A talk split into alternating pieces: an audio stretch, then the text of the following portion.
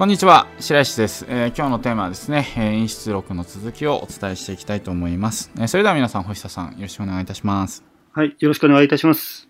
えー、ここで星田さんに選択肢があります。一つ目の選択肢はですねお遠望良さんが息子の K さんかな？に、え残した遺言を学ぶ。はい。そして、え2つ目の、え選択肢がですね100のリストを学ぶ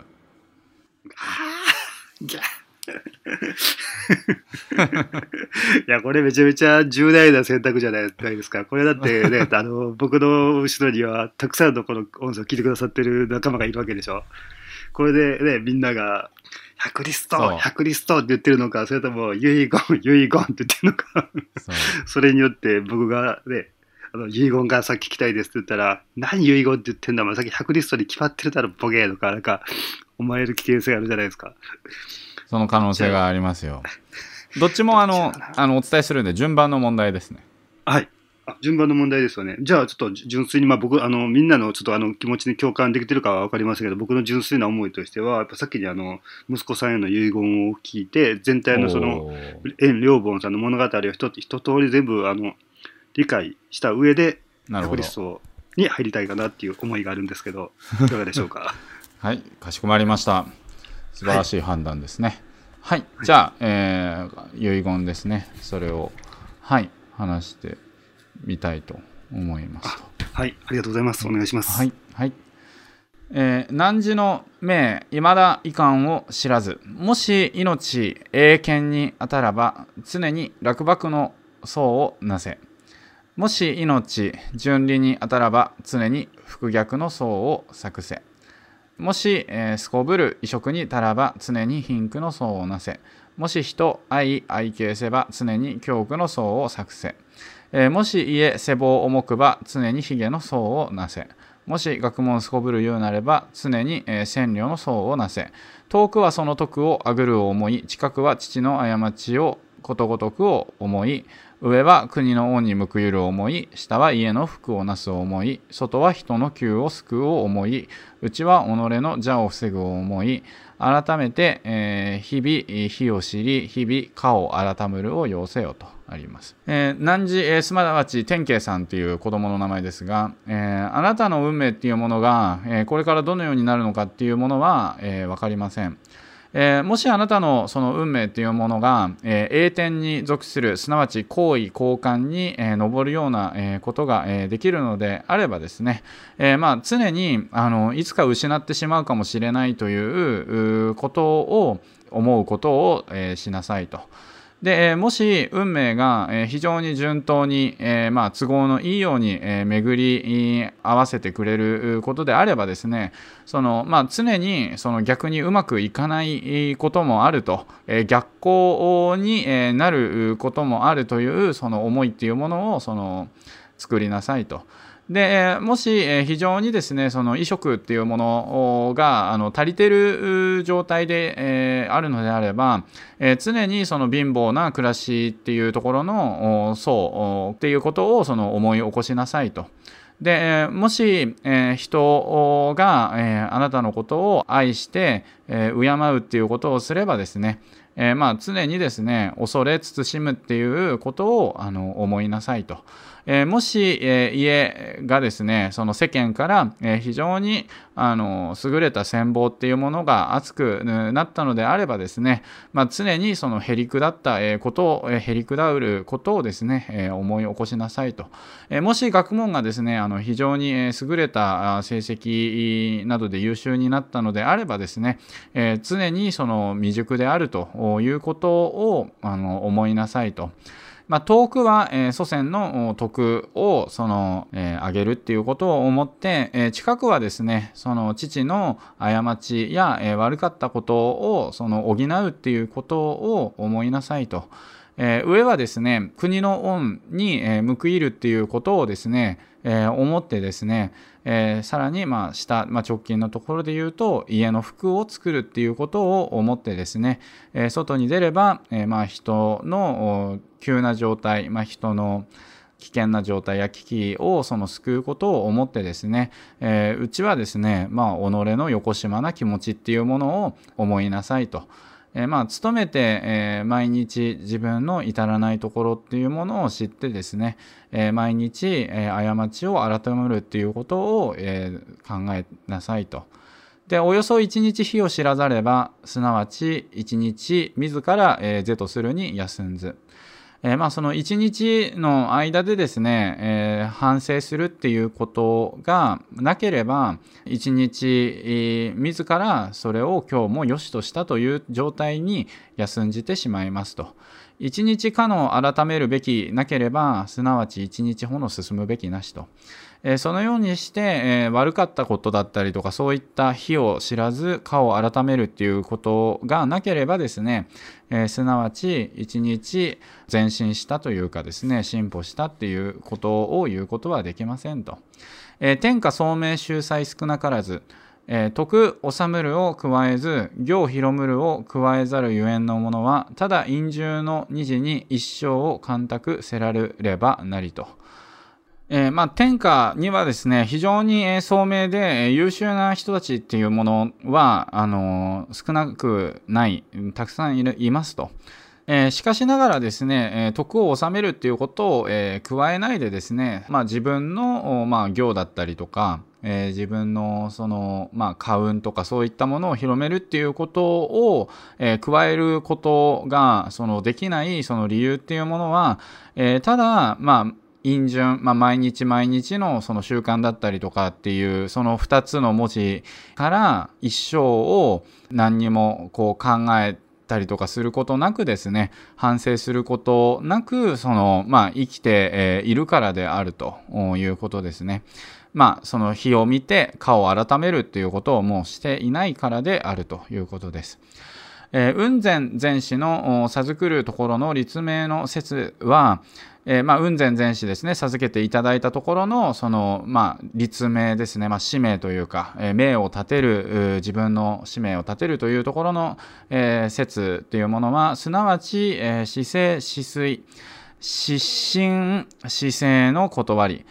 えー、熟眼し、これを遂行し、えー、自ら虚しくするなかれと。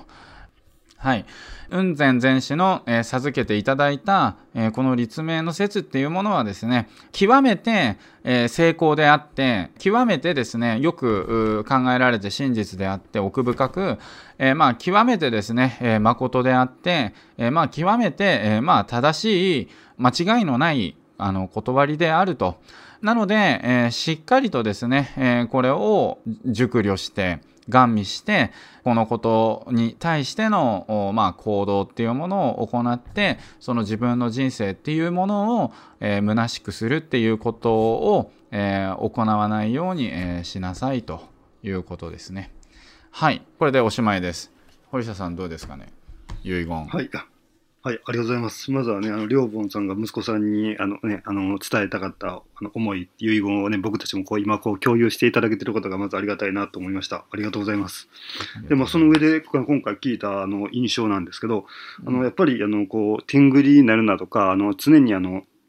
フラットな状態にならなあのなならなければいけないというかな、なった方がいいよ的なことが最初のうちは多かったのかなと思って、うまくいってたり、順風満帆だったら、なんか今の俺だったら何だってできるぜとか、今の俺はもう飛ぶ鳥を落とす勢いだぜとか、今の俺に怖いものはないみたいな感じで、こうなんかあの、絶好調っていう時期ってまあ人によってはやっぱり波があるってあると思うんですけど、でもそういう時でも天狗になったりそれは自分の力とか自分の手柄っていうふうに思うのではなくてまずはそういう時ですらもやっぱりあのマイナスの時のこととかを思ってしっかりあのプラマイゼロのフラットな状態に戻す、ね、ニュートラルな状態に戻すことが大事だから、なんかあの傲慢になりすぎるなってことを伝えているのかなっていうふうには思いました。うんまあ、前半はそういう感じであそれは大事だなと思ったんですけど後半がちょっと僕の中では結構あの違和感っていうかあの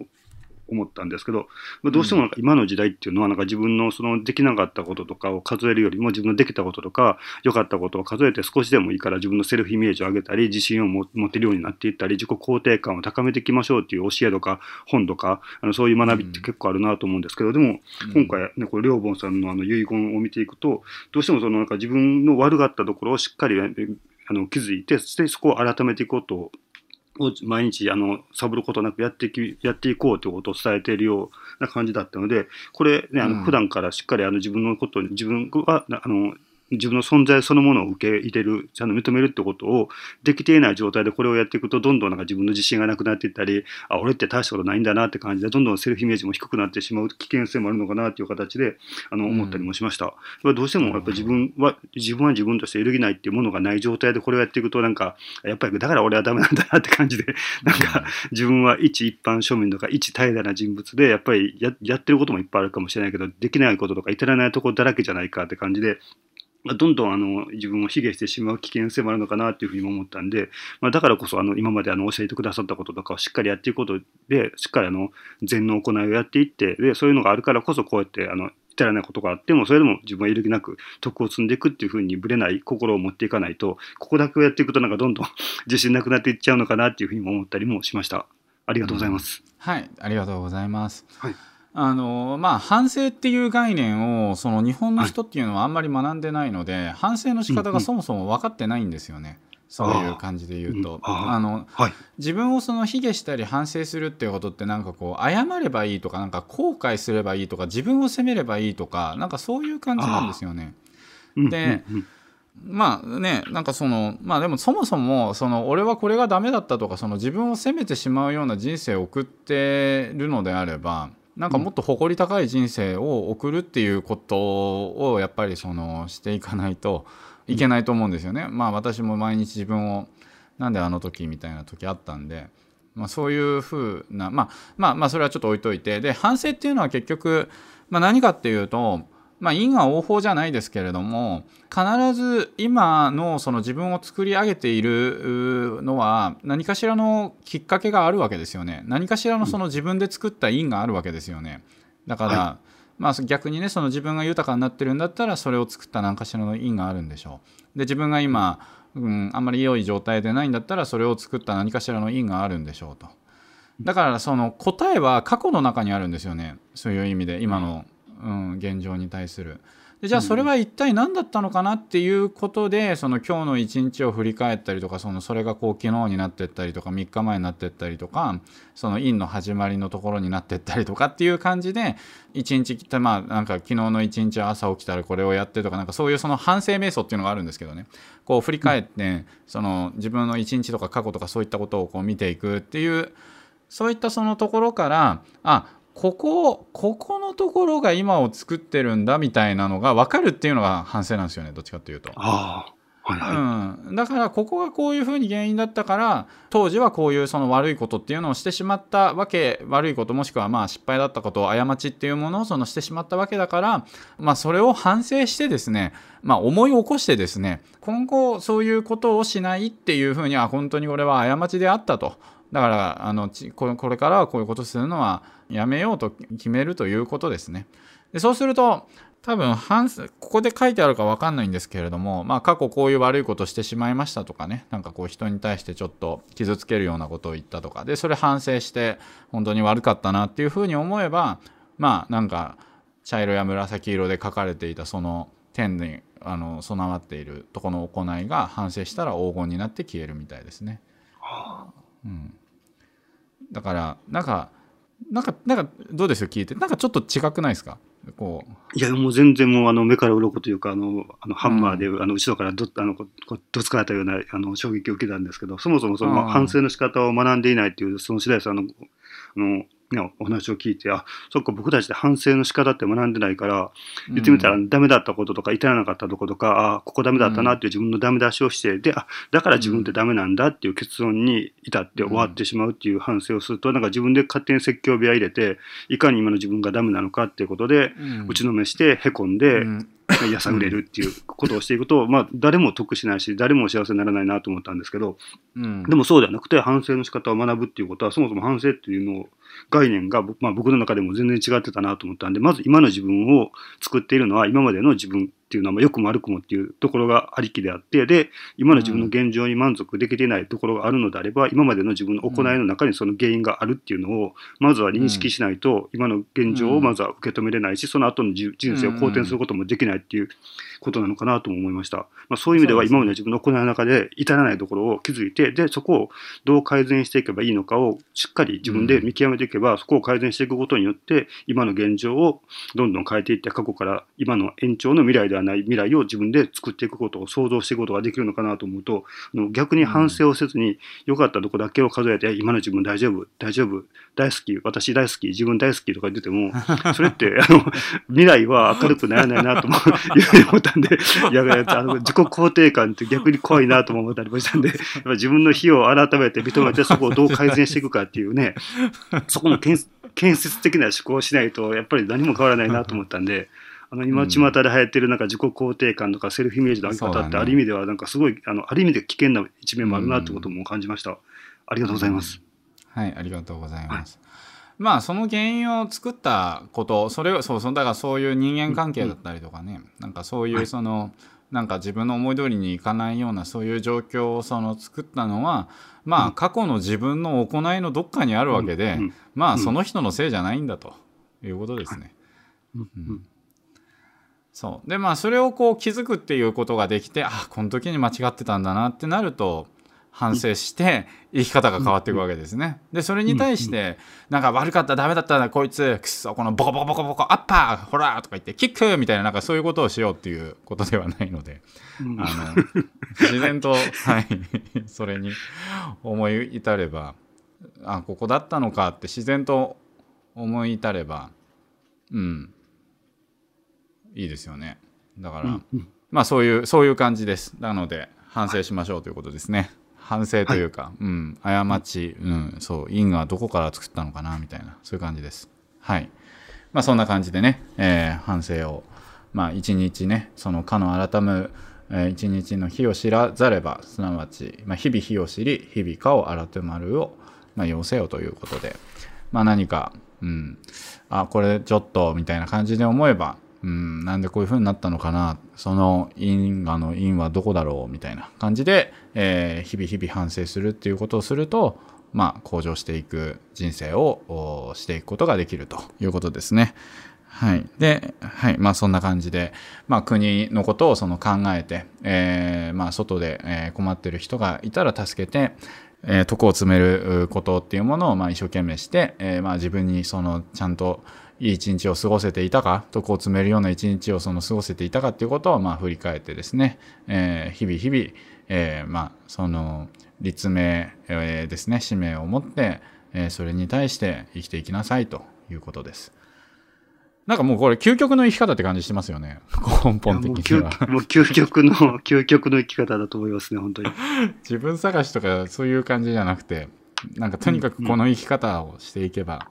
まあ、見つかっていくんじゃないかなっていう気がするので、はい、はい、この本よいいっすよね、この陰出録。僕すごい。いや、もうかなり、かなりいいです。もうだって僕ね、あの、え、りょうぼんさんの息子でもないのに、もう僕はもうりょうぼんさんをお父さんのように感じているぐらいですからね、今。